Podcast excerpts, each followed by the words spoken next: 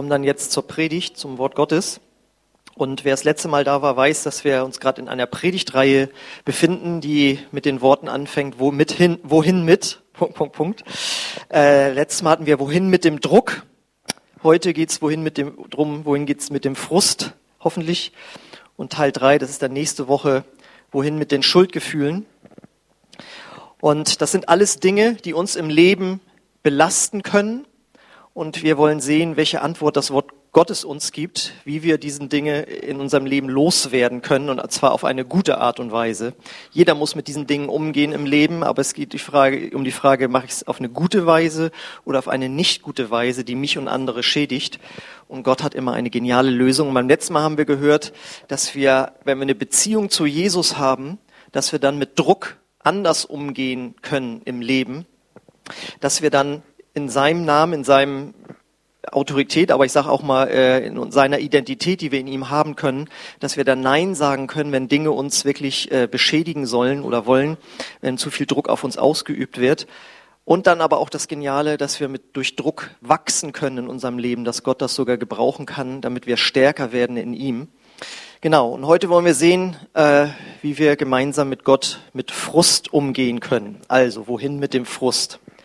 Und da haben wir auch ein und die Antwort ist auch schon mit im Bild. Was ist Frust?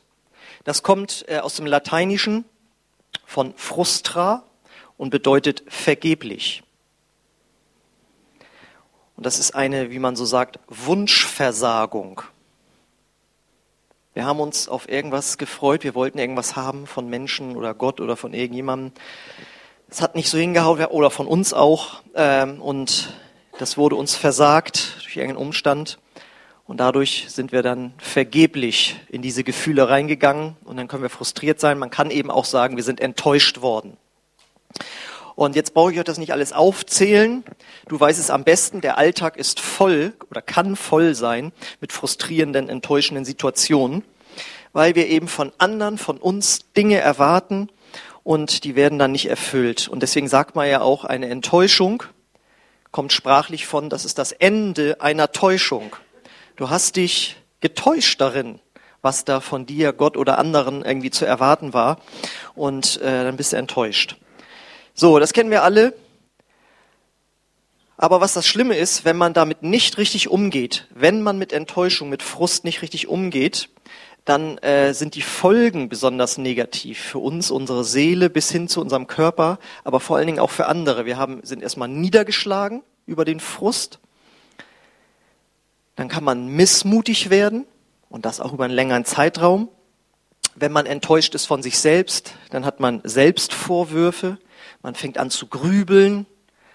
Wie hätte ich das doch noch anders oder besser machen können? Äh, wenn man Frustration und Enttäuschung dauerhaft erlebt, zum Beispiel auch auf der Arbeit, kann das zum Burnout führen, wobei das sehr, sehr oft eine versteckte Depression ist. Ja, ist ja keine offiziell äh, anerkannte Diagnose, sondern oftmals steckt da eine, eine Depression hinter. Dazu kann nämlich Frustration und Enttäuschung auch führen, wenn wir da nicht mit richtig umgehen. Ähm, wenn wir von anderen enttäuscht wurden, kann es eben dann auch äh, zu Aggression führen. Warum hast du mich da so enttäuscht, warum hast du mir diesen Frust gemacht? Ähm, und wenn man das nicht richtig, darin nicht richtig mit umgeht, äh, dann wird man bitter. Dann kann man bitter werden und das, sagt die Bibel, kann eine ganze Umgebung äh, vergiften. Die ganze Familie, den ganzen Betrieb, eine ganze Gemeinde auch. Und das führt dann sehr oft, weil wir enttäuscht und frustriert sind, dazu, dass wir Beziehungen abbrechen zu Menschen. Vielleicht schleichend durch diese Bitterkeit oder auch, okay, so wie du mich enttäuscht hast, so wie du mich frustriert hast, möchte ich mit dir nichts mehr zu tun haben. Also wir merken, dieses Thema Frust, äh, wenn sich das so richtig ausbildet, das hat eine enorm schädigende Wirkung äh, in unserem Leben und im Leben von anderen. Und äh, es verschlechtert einfach die Lebensqualität. Und das wollen wir ja nicht haben. Ähm, jetzt hatte ich gesagt, wir kennen alle frustrierende Situationen. Aber das Interessante ist, wir sind nicht alle gleich frustriert oder enttäuscht von den Situationen. Versteht ihr? Das sind Menschen, die haben die gleichen Situationen erlebt, aber sie gehen da unterschiedlich mit um. Wir erleben alle die gleichen Situationen oder können das so erleben, aber wir können da sehr unterschiedlich mit umgehen. Und äh, da gibt es so ein Fachwort für, das nennt man Frustrationstoleranz. Ja? Das heißt, auf Deutsch gesagt, wie viel hältst du aus an äh, äh, Frust und Enttäuschung? Frustrationstoleranz. Das kann schon bei den Kindern losgehen. Wer mit schwer erziehbaren Kindern schon mal zu tun hatte, der weiß, die haben eine sehr geringe Frustrationstoleranz. Die rasten sofort aus, wenn etwas anderes läuft. Und wenn das Kind sich gesund entwickelt hat, lernt es eine sogenannte Impulskontrolle, dass es nämlich äh, diesen Wut oder diese Enttäuschung auch anders verarbeiten kann. Und das Interessante ist, dass Erwachsene oft auch so wie Kinder sind. Sie haben eine geringe Frustrationstoleranz und ist das heute sozusagen vom, vom Wort Gottes hier so eine kleine Nacherziehung. ähm, und das hat nämlich sehr stark mit der Persönlichkeit der Person zu tun und auch der Erziehung natürlich. Das ist ja äh, immer so eine Mischung, das kann man nicht so genau sagen. Also ich weiß noch ganz genau, wie ich mit meinem, sagen wir mal, wie alt war der da? Sechs, sieben Jahre alt, mein Neffe. Und äh, ich habe ihn auf meinen Gesundheitsspaziergang mitgenommen. Und dann sind wir da irgendwie, es war im Herbst, da durch den Modder gegangen. So. Und auf einmal sagt er, oh nein, ich hatte doch extra die Schuhe geputzt morgen für den Nikolaus. So. Und dann sagt er als nächstes sofort, na, ist egal. Das fand ich total gut, da gleich so locker mit umzugehen, weil ich meine, in dem Alter ist der Nikolaus schon noch ziemlich bedeutend. So, ne? Und man, wenn, wenn die Regel gilt, der, die müssen geputzt sein irgendwie. So, und, aber dieses so, naja, egal. So, merkt dich so, da geht jemand locker mit so einer kleinen, frustrierenden Situation um. Und ihr kennt sicherlich auch solche Menschen. Das sind die, die immer dann gleich sagen können so, naja, wollen wir mal kein Drama draus machen, ja? Ähm, oder das wird schon noch. Ja? Oder wenn sie selbst irgendwie versagt haben, ja, es kann jedem mal passieren. Ja? Äh, oder morgen sieht alles anders aus. Oder der Satz über verschüttete Milch soll man nicht jammern. Habe ich mal von Joschka Fischer gelernt, der sagte das mal. Und als Politiker musste er viel Frust aushalten. Ist ja ein bekannter Spruch, aber ich habe das erste Mal von ihm gehört. Über verschüttete Milch soll man nicht jammern. Und das sind auch Menschen, die können anderen anscheinend irgendwie leicht vergeben, wenn sie durch die frustriert wurden. Ja, und andere können das eben nicht. Und äh, ich sprach jetzt von Kindern, aber wie kann es bei Erwachsenen sein, wie die damit umgehen? Ein beliebtes Mittel in unserem Land ist, sein Frust und seine Enttäuschung mit Alkohol zu betäuben. Ja? Und äh, ich kenne das ja von früher auch und wenn ich an meine Kumpels da denke, wie begeistert sie immer erzählen, wie sie sich wieder besoffen haben und so weiter.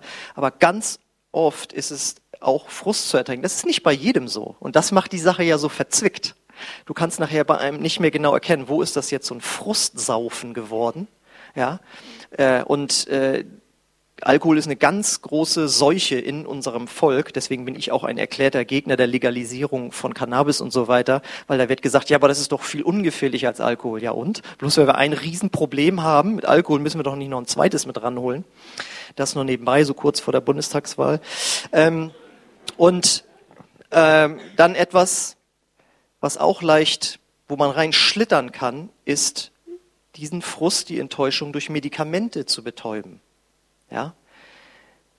Also zum Beispiel Elvis Presley, wisst ihr ja, der ist ja an Medikamentenmissbrauch letzten Endes ist er gestorben. Und äh, das können sich so einschleichen. Es kann mit, mit Schlafmitteln einfach so anfangen, man kann nicht mehr schlafen und andere Dinge. Und dann merkt man, dass einem das irgendwie ein wohliges Gefühl gibt. Und in Wirklichkeit ist man einfach nicht konstruktiv, weil man es auch nicht besser wusste, mit Frust und Enttäuschung umgegangen. Dann, äh, was jetzt erst neu ist, sagen wir mal so seit 20 Jahren oder so, solange wir das Internet haben, ist äh, Pornografie. Sein Frust und seine Enttäuschung durch Pornografie äh, zu betäuben. Und das Krasse ist, Leute, die da in, in äh, Abhängigkeit reingehen, checken das gar nicht. Ich mache das eigentlich, weil ich Frust in meiner Ehe habe, Frust auf der Arbeit habe, von mir frustriert bin, wie auch immer, und ich betäube mich damit weil da werden ja ähnliche Stoffe ausgeschüttet ähm, wie bei einem Heroinflash und äh, davon kann man dann abhängig werden, wenn man es eben nicht in gesunder Weise äh, zelebriert. Andere gehen ähm, in Rückzug. Sie sind von Menschen enttäuscht und frustriert worden und ziehen sich zurück. Es wird nicht angesprochen, sondern Mensch, von dem habe ich lange nichts mehr gehört, lange nichts mehr gesehen, wie auch immer. Ja, also gehen in Rückzug, isolieren sich dadurch selbst oder, wie ich auch schon sagte, werden bitter. Sobald es auf die Situation oder diesen Menschen zu sprechen kommt, kommen bittere Worte raus. Und und das ist ganz wichtig, deswegen hatten wir da ja schon mal eine dreiteilige Predigtreihe drüber. Es kann sich bei solchen Menschen ein ausgeprägtes Opferdenken entwickeln. Immer ich, schon wieder ich. Wieder haben die anderen. Wieder wurde mir. Und äh, das auch schrecklich, die Menschen merken das nicht, dass sie sich dadurch isolieren, weil die anderen es nicht mehr hören können. Immer sind andere schuld. Und es kommt darum, weil sie mit ihrem Frust und ihrer, und ihrer ähm, Enttäuschung nicht richtig umgegangen sind. Und äh, ich klage das überhaupt gar nicht an, wenn ich so sage, nicht richtig umgegangen sind, sondern es ist wirklich einfach nur eine Feststellung. Ja? Ähm, ich kenne das selbst auch aus meinem Leben, wie ich manchmal mit Frust äh, nicht so umgehe. Aber deswegen ist es ja schön, dass ich mir auch immer selbst predige. Und jetzt ist ja die Frage äh, in diesem Gottesdienst, wie kann und will uns jetzt Gott dabei helfen? Wie kann uns der Glaube eine Hilfe sein? Wie kann uns das Wort Gottes eine Hilfe sein? Und das Erste, was ich da so rausgefunden habe, ist, was ich uns allen hier mitgeben möchte, ist, dass wir auf Jesus schauen müssen. Denn Jesus äh, versteht unseren Frust und unsere Enttäuschung, denn deshalb wurde er ja unter anderem auch Mensch.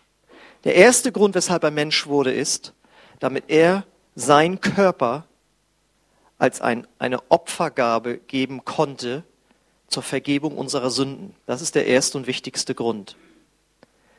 Aber der zweite Grund ist auch, dass er hier reinkam und mit uns gelebt hat und in einer Sprache zu uns gesprochen hat, die wir auch heute noch verstehen können und wo die Bibel sagt, er versteht uns in unseren Schwachheiten. Und wenn wir uns das Leben von Jesus angucken, wie viel Frust und Enttäuschung er erleben musste. Da heißt es gleich am Anfang im Johannesevangelium, er kam in sein eigenes Volk und sie nahmen ihn nicht auf. Er kam in sein Eigentum, heißt es, und sie nahmen ihn nicht auf. Wie bitter. Es ist so, als würdest du von einer langen Reise zur Familie zurückkehren und dann klingelst du und dann gucken die Kinder raus und ach nee, die schon wieder. Welch eine Enttäuschung. Da kann man schon frustriert sein und enttäuscht dann hat er ja nur Gutes getan und ihm wurde das Allerschlechteste unterstellt. Ja, er hat Menschen geheilt und die Pharisäer sagten, wieso machst du das denn jetzt hier? Heute Abend, diesen Tag wird nicht gearbeitet. Und dann steht da drüber, betrübt über die Härte ihres Herzens. Also er war enttäuscht auch von ihnen, frustriert, wo er auch sagte, also ihr müsstet ja eigentlich wissen, was Gottes Willen ist. Habt ihr noch nicht in der Bibel gelesen? Ja? muss ich euch das jetzt erst erklären? Und so ist er natürlich oft von, von diesen Menschen, die ja eigentlich sagten, äh, wir sind die wahren äh, Christen zu der Zeit, sag ich mal, also die wahren Gläubigen, ja, ähm, und wir sehen das, finden das nicht gut, was du tust, ja. Und das ist ja milde ausgedrückt. Also sie haben mir gesagt, er, er, hat, er hat einen Dämon, äh, also ist ja schon ein bisschen härter gewesen. Dann auch das wird ja nebenbei so erwähnt, wurde er durch die eigene Familie abgelehnt. Also jetzt nicht durch die Eltern, aber von seinen Geschwistern heißt es, ja, hier, dann mach doch mal ein Wunder. Zeig mal, was du so drauf hast. Also sie haben ihrem eigenen Bruder misstraut. Äh, wir glauben sonst nicht an dich. Ablehnung in der eigenen Familie tut meistens am meisten weh. Und dann hatte er ja ganz begeisterte Jünger, die, als er dann anfingen so richtig zu predigen, sagten, nee, das ist uns jetzt zu hart. Und er dann im Grunde genommen nur noch zu den anderen sagen konnte, wollt ihr auch noch gehen? Ja? Äh, und das haben sie dann glücklicherweise nicht getan. Aber da, erst hast du so eine Fankulisse, alle finden dich klasse, und dann verlassen sie dich. Ähm, und dann die Jünger, die dann da geblieben sind, wo ja Petrus sich herausgetan hat, ich tue alles für dich und, und, und, und wenn ich sterben muss und was weiß ich. Und dann sind sie, weiß Jesus, ich werde bald gekreuzigt werden, die holen mich bald, lass uns zusammen nochmal beten. Das ist das einzige Mal, wo er sie da bittet, dass sie mit ihm irgendwie beten. Und äh, sie schlafen ein. Und er schwitzt Blut vor Angst, kommt wieder und sieht sie eingeschlafen. Das ist ja so, so dieses so, natürlich kann man sich immer sagen, so, ja, die haben es anders gemeint, aber in dem Moment fühlt man doch einfach nur, ich bin denen so egal. Ich bin denen egal, drei Jahre habe ich ihr denen alles gezeigt. Das ist doch total enttäuschend und frustrierend.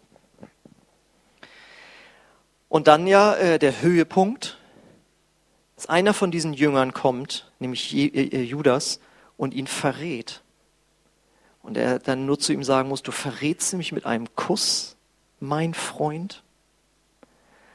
Also ich weiß ja nicht, wer schon mal Verrat erlebt hat, aber mit dem Verrat ist das nicht zu vergleichen, weil er hat ihn wirklich ans Messer geliefert. Ja. Und dann natürlich auch eben sein Lieblingsjünger Jesus, sag ich mal, äh, Petrus, Entschuldigung, Petrus, verleugnet ihn dreimal, nachdem er vorher gesagt hatte, also äh, auf mich kannst du zählen. Und als er ihn das dritte Mal verleugnet, da steht ja nur dieser Einsatz, und Jesus blickte ihn an. Und dann heißt es, und dann ging Petrus weg und weinte bitterlich. Nur von diesem Blick. Ja. Und das ist, ähm, das sind starke Sätze einfach so. Also was da in Jesus vorgegangen ist. Und ähm, dann ja auch das ganze Volk, das ihn Gründonnerstag noch mit Hosianna begrüßt hat, ja, und Palmen da ausgelegt hat und so weiter. Und das war die gleiche Volksmenge, die dann äh, später gerufen hat, kreuzigt ihn. Und in dieses, da bist du hingekommen, um die zu erlösen. Deswegen bist du als Gott Mensch geworden, kommst dahin, bereitest dich 30 Jahre darauf vor, auf diesen Dienst, fängst dann an, tust die ganzen Wunder, sind begeistert und dann sagen sie eine Woche später so, nee, also doch lieber umbringen. Das muss man sich mal vorstellen. Also ich meine, hast du ähnlichen Frust schon mal erlebt? Ich glaube nicht. Auf diesem Niveau nicht. Und jetzt ist eben das Coole, deswegen das Erste, was wir mitnehmen können, ist auf Jesus schauen. Jesus zeigte bei all diesen Enttäuschungen und diesem Frust eine enorme Frustrationstoleranz. Das muss man mal wirklich sagen. Obwohl ihn viele verlassen haben am Anfang, hat er nicht aufgegeben, sondern seinen Auftrag durchgezogen. Er hat also nicht mit Resignation äh, und Rückzug reagiert, hat sie nicht rausgeschmissen, Wenn er mal laut wurde, dann weißt du, das war immer mit einer Grundhaltung der Liebe, weil er ja genau für diese Menschen dann ans Kreuz gegangen ist. Er hat ja dann später gesagt, vergib ihnen, denn sie wissen nicht, was sie tun. Ja? Also wenn er mal äh, seine Meinung gesagt hat, wie er das findet, war das nicht mit einem Herzen der Bitterkeit, wie das bei uns oft der Fall ist, was du wieder gemacht hast, was da wieder passiert ist, sondern das war ein Herz, und das ist eben das äh, andere, das immer vergeben hat. Er hat Petrus vergeben und vor allen Dingen seinen Peinigern am Kreuz. Und dazu muss man erstmal kommen.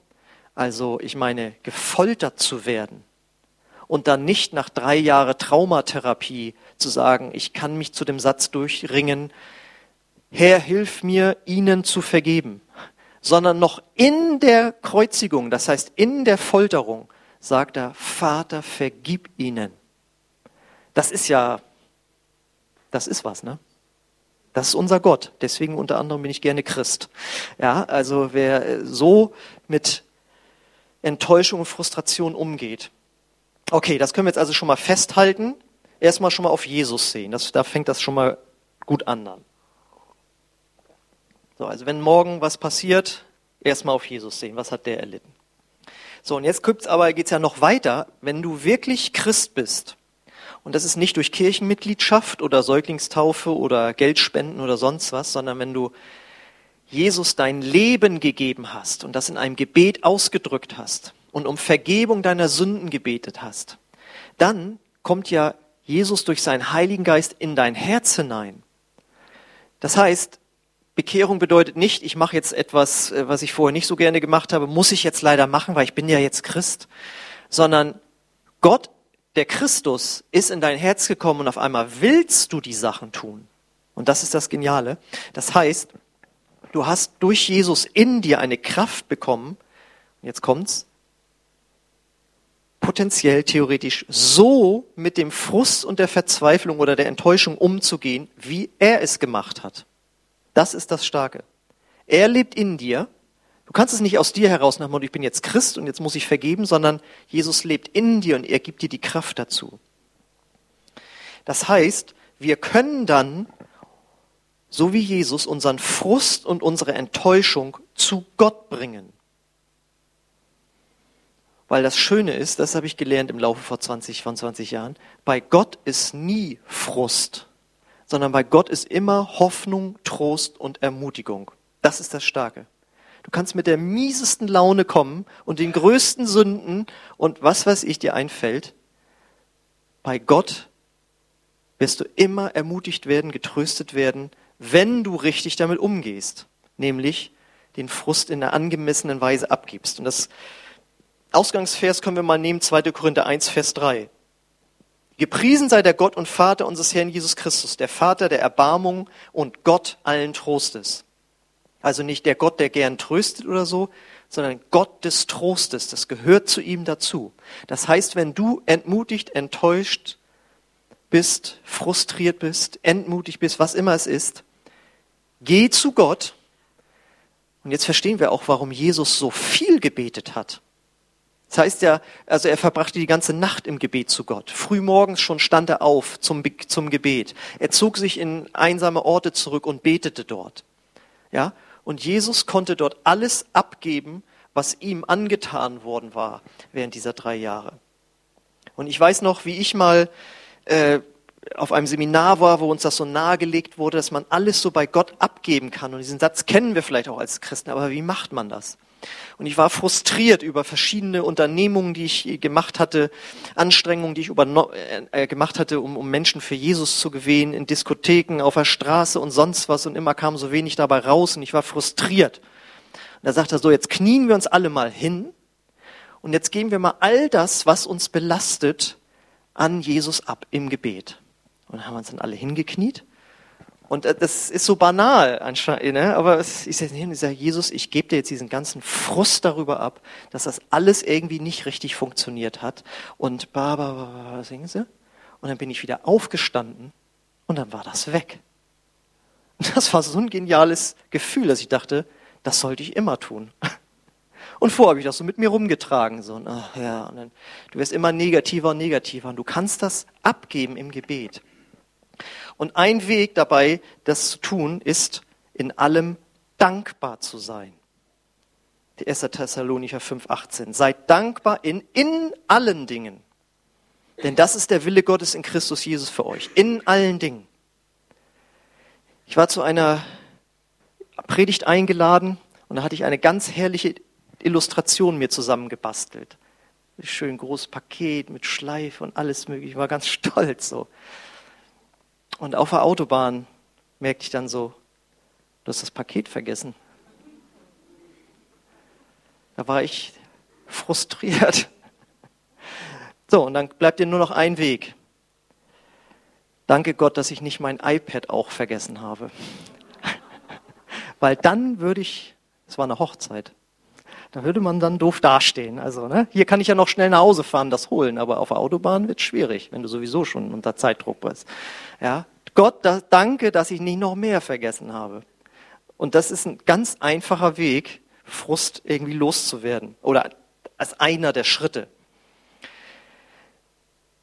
Und Jesus hat das so praktiziert und du kannst es auch lernen, wenn du merkst, dass Gott immer diese Perspektive der Ermutigung hat. Das ist ja, man darf es ja nicht sagen, aber das ist so ein Umgangssport, das ist ja unwahrscheinlich, aber es ist wahrscheinlich, ja, wie ermutigend Gott ist wenn du in der richtigen Haltung zu ihm kommst. Also nicht nur meckern und jammern und so, sondern irgendwann von diesem Meckern und Jammern über die Frustration und Enttäuschung hinkommen zu, und ich danke dir, dass du dich drum kümmerst. Ich danke dir, dass andere Dinge nicht noch schlechter geworden sind. Ja. Und dann eben natürlich zu glauben, okay, das ist jetzt falsch gelaufen. Ich hatte an mich, an andere, an, weiß ich, an wen eine andere Erwartung. Es hat nicht hingehauen, aber ich glaube, dass der Satz, der Herr ist mein Hirte, mir wird nichts mangeln, immer noch gilt. Das heißt, das, was ich jetzt hier verpasst habe und so weiter, was, wo ich enttäuscht wurde, das wird Gott mir auf eine andere Weise äh, wiedergeben. Und da glaube ich jetzt erstmal dran. Und dann ist natürlich der wichtigste äh, Schlüssel, kann man so sagen, äh, die Vergebung. Das ist ja so das Lebenselixier, sag ich mal, des christlichen Glaubens. Weil es sind ja sehr oft Menschen, die uns äh, enttäuschen und frustrieren. Äh, und deswegen lesen wir in Matthäus 6, 12. Und vergib uns unsere Schuld, wie auch wir vergeben unseren Schuldigern. Das ist, ähm, das ist wie täglich Körperhygiene. Ja? Wenn man das nicht macht, stinkt man irgendwann. Und das ist Seelenhygiene. Wenn du das täglich praktizierst, zu vergeben und Vergebung zu empfangen, dann wird dein Herz rein bleiben. Also ich habe das öfters jetzt schon so erlebt. Also bei mir ist es so, da kriegte ich eine Nachricht, jemand hätte dieses und jenes so und so gemacht, entgegen der Absprache. Da habe ich mich so geärgert, ich habe mich so geärgert, dass ich richtig spürte, wie dieser Ärger fühlbar hier so in der Brust sich ausbreitete. Und das Interessante ist ja, in der Bibel steht, äh, der Ärger sitzt im, in der Brust des Toren, also des, des Narren. Und äh, ich weiß noch, wie ein Heilungsevangelist mal sagte, das kann sehr oft der Grund für Brustkrebs sein, weil der Ärger in der Brust sitzt. Und das habe ich vor 20 Jahren schon gehört. Aber als ich diesen, diesen, ich war so sauer und ich spürte das förmlich und wusste, oh, jetzt vergifte ich mich gerade selbst mit irgendwas. Und deswegen sage ich ja immer, manche, die sich schwer tun mit Vergebung ich kann nicht und so weiter, ich sage, du machst das für dich. Der andere merkt das ja noch nicht mal, wenn du ihm jetzt vergibst. Es gibt ja Menschen, die sind schon gestorben, auf die sind Leute immer noch frustriert und, und, und enttäuscht darüber. Ja, da merken die noch nicht mal, ob du vergibst. Das heißt, wenn du vergibst, du tust es für dich selbst. Und da wusste ich, oh, das könnte jetzt, das könnte jetzt richtig ungesund werden. Ja? Und da habe ich mir gesagt, Gott, ich vergebe diesen Menschen, wer immer das war, und ich lasse los und ich will keine Wiedergutmachung und ich lege meine Waffen nieder und ich werde nicht komisch werden und sonst was. Und dann spürte ich, äh, wie sich das wieder entspannte. Es war also ein sehr eindrückliches Erlebnis, das ich da hatte und das habe ich auch nochmal wieder erlebt, wo ich merkte, es zog sich zusammen gesagt, nein, ich vergebe den, ich setze die frei und so weiter. Und es entspannte sich wieder. Ja? Deswegen spricht die Bibel ja auch von einem äh, verschlossenen Herzen. Ja? Paulus sagt, unsere Herzen haben sich euch weit geöffnet. Euch Korinthern, glaube ich, schreibt er das. Ja, und so kann sich das Herz zusammenziehen und öffnen. Und äh, Frust und Enttäuschung über Menschen ist so das, das Ding, wo man sein Herz mit verschließen kann. Und dazu gehört auch, und das auch nochmal wichtig. Dazu gehört auch, wenn du enttäuscht und frustriert bist über dich selbst. Das ist auch so wichtig. Denn wenn wir Gott lieben sollen und unseren Nächsten wie uns selbst, dann bedeutet das, wir empfangen Vergebung von Gott, vergeben den anderen und wir vergeben uns auch selbst. Und so oft, äh, also ich habe persönlich musste mir, ich glaube, ich habe so sicherheitshalber mir auch selbst vergeben aber ich habe darüber dann einfach geschmunzelt. Also jetzt mit dem Paket da. Ne? Das stand ja auch hinter der Tür, sagte ich dann mir selbst. Ja, also man muss dann gnädig mit sich umgehen. Man verlässt das Haus wie zum normalen Predigtdienst, habe ich auch kein Paket dabei. Kann, ne? Kann doch jedem mal passieren. Ja, also man muss sich da wirklich selbst vergeben. Jetzt habe ich das schon wieder nicht hinbekommen. Jetzt bin ich frustriert von mir selbst. Ich bin enttäuscht von mir selbst ich vergebe mir selbst. Und wenn du das noch nie gemacht hast, mach das mal. Sprich das mal aus. Ich vergebe, kannst du sogar deinen Namen einsetzen. Ich vergebe dir. Ja, ja, das, das, was ist das denn? Ja, wieso? Das sagt David auch. Der spricht zu seiner eigenen Seele. Ja, warum geht's dir so schlecht, Seele? Spricht er, kannst du im Psalm nachlesen. Ja, und so kann man auch selbst sich Vergebung aussprechen. Genau. So, das ist jetzt so die Königsdisziplin, die ich hier beschrieben habe. Aber weil Gott weiß, dass wir, auch ich, nicht immer so geistlich sind, dass wir das gleich so mit dem Herrn zu Hause klären, hat er was ganz Wunderbares gesetzt, nämlich die Gemeinde. Da kann man seinen ganzen Schrott abladen. Nein. Da lesen wir in Hebräer 3,13. Ermutigt einander jeden Tag, solange es heute heißt, damit keiner von euch von der Sünde überlistet wird und hart wird gegen Gott. Deswegen braucht jeder Christ eine Gemeinde.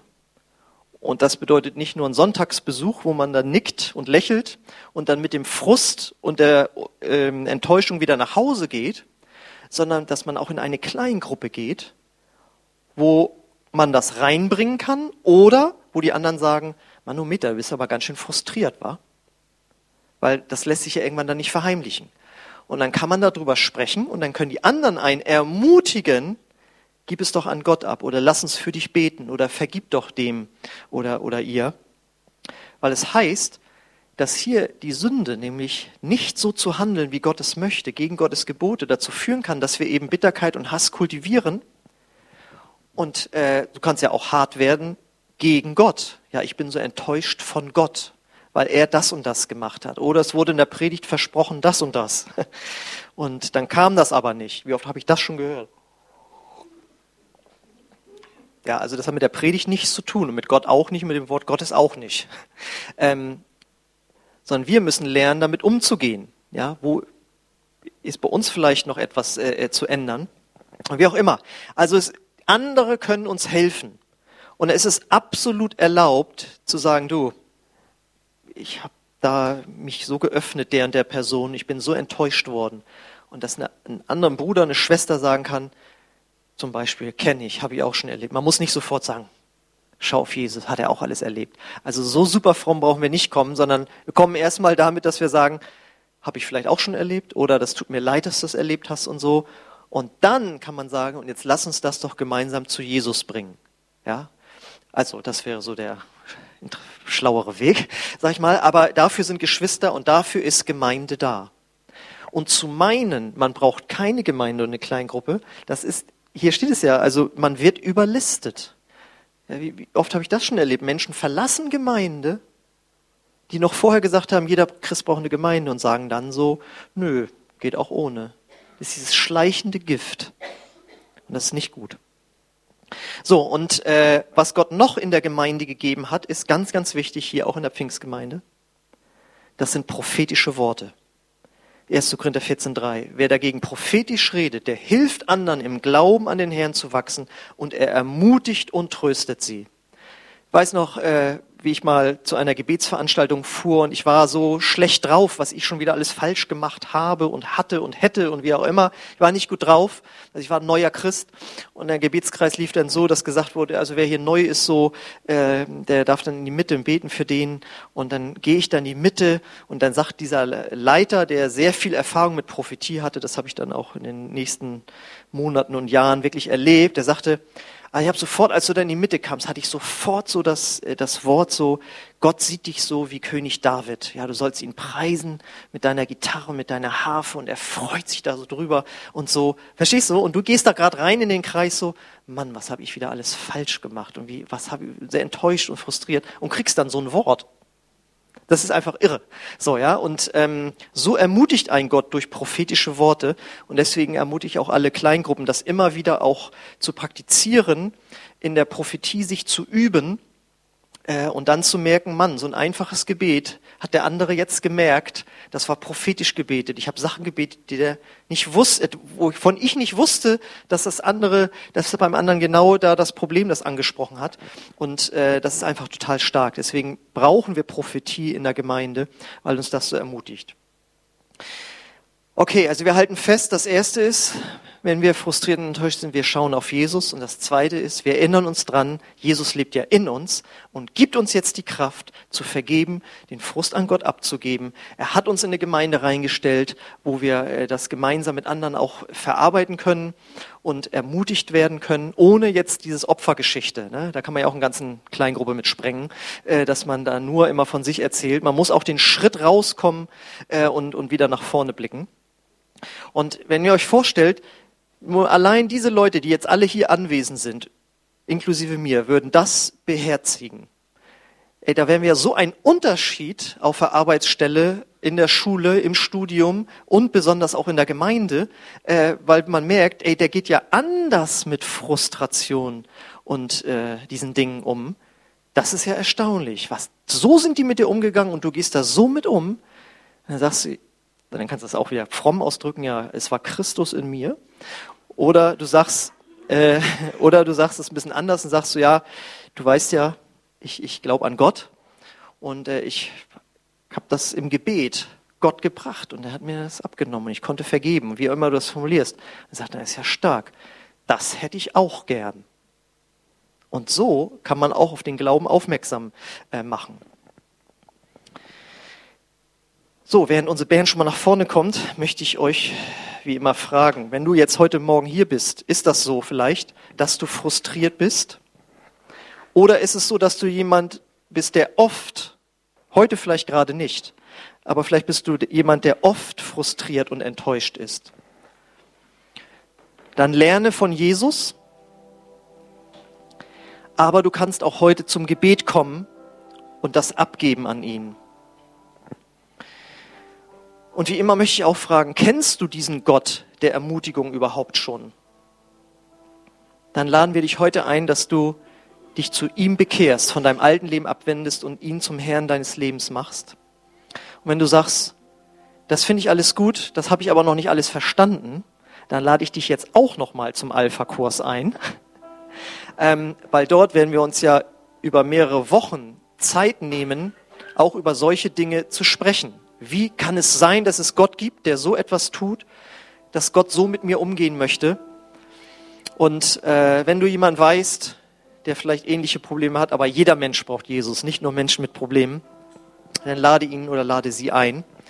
Und wenn du sagst, also ein Alpha-Kurs ist mir zu hart, dann komm einfach nächsten Sonntag wieder, denn da gibt's den dritten Teil mit Taufe, mit Essen, also zu diesem Gottesdienst, mit dem Thema, wohin mit den Schuldgefühlen. Das ist doch also, kommst du wieder oder nimmst jemand mit? Ja, also die Angebote sind alle da. Und wenn du hier bist und du mal dichter an Jesus dran warst, dann lade ich dich ein, dass du heute zu ihm zurückkommen kannst.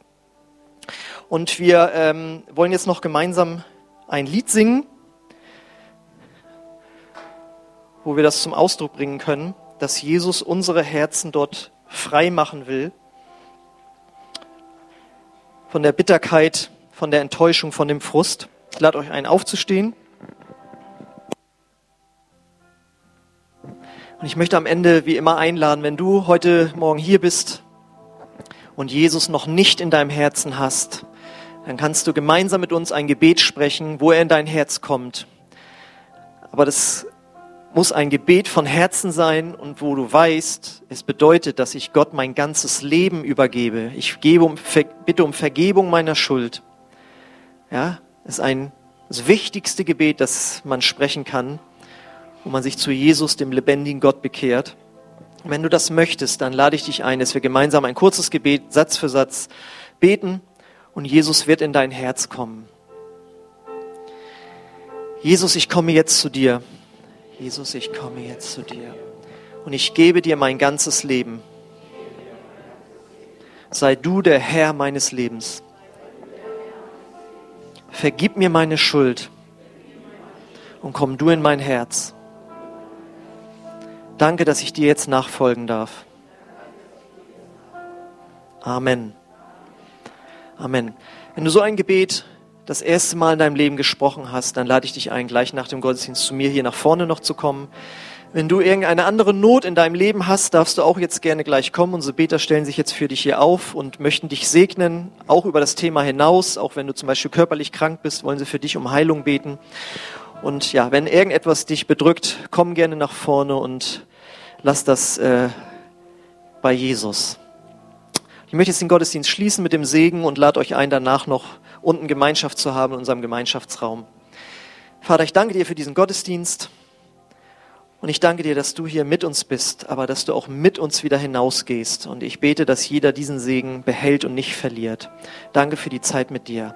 Und der Friede Gottes, der höher ist als alle Vernunft, der bewahre eure Herzen in Christus Jesus, unserem Herrn. Amen. Amen. Ich wünsche euch einen gesegneten Sonntag.